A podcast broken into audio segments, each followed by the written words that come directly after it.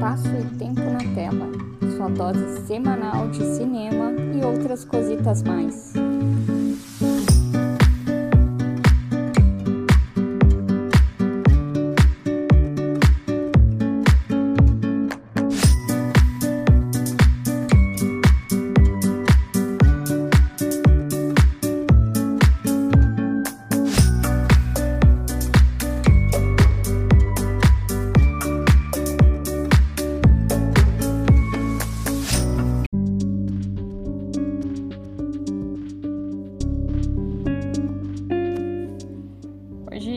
Nós vamos falar sobre o livro autobiográfico da princesa Leia Carrie Fisher, Memórias da Princesa, é o nome do livro em português, né? São os diários da Carrie Fisher. E nesse livro ela faz revelações sobre a sua vida pessoal e sobre os bastidores daquele que se tornaria um dos filmes mais importantes de todos os tempos, Star Wars. No início do livro, Carrie nos fala sobre o difícil começo da sua carreira em Hollywood e o então imprevisível teste para um filminho sci-fi. Não sou eu que estou falando, é ela mesma que descreve o filme assim, dirigido por George Lucas. Ao decorrer da leitura, nós podemos observar que nenhum deles tinha ideia da dimensão do sucesso que Star Wars iria atingir, e muito menos que ela seria reconhecida para sempre como princesa Leia Organa. Conhecida por não ter papas na língua, Carrie nos apresenta os diários que manteve durante esse período uh, da sua vida e não oculta o desafio que foi fazer parte da indústria do entretenimento que até hoje é dominada por homens. É, tem até um trecho que ela fala: é, é um mundo de homens, a indústria do entretenimento é carne masculina, com mulheres salpicadas generosamente nela como tempero.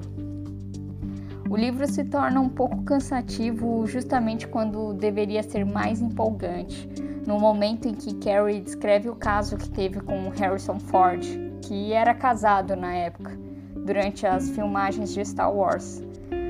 Como são fragmentos de um diário, essa parte é interrompida por versos e pensamentos desconexos é, feitos por uma adolescente apaixonada.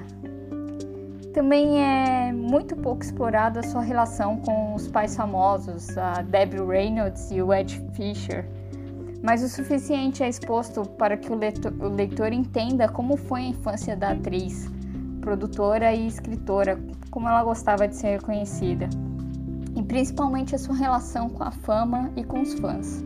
Outro relato interessante do livro é quando Carrie se vê obrigada a continuar colhendo os frutos herdados com Star Wars.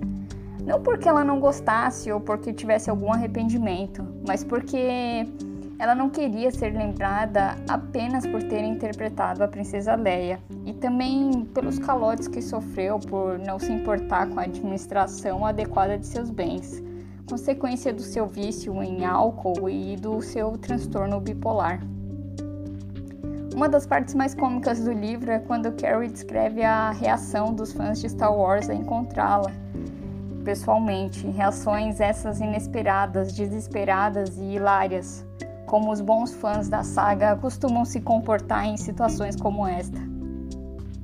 Em alguns momentos, o livro pode trazer uma certa decepção. As melhores partes certamente são o início e o fim do livro, quando ela encerra o assunto sobre Harrison Ford, principalmente.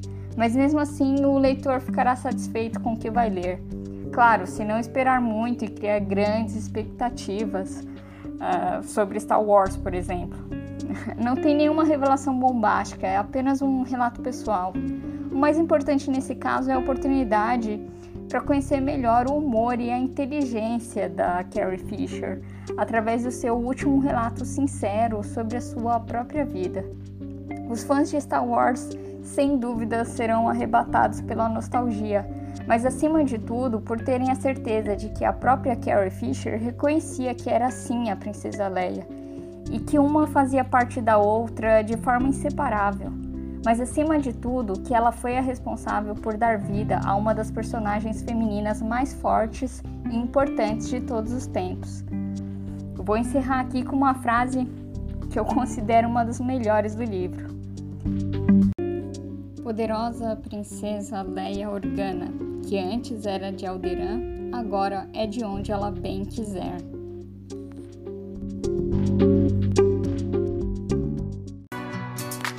Para conhecer os outros conteúdos do Geek Maravilhoso, além do espaço e tempo na tela, nos siga no Instagram, arroba Geek Maravilhoso, ou no Twitter, Maravilhoso Geek.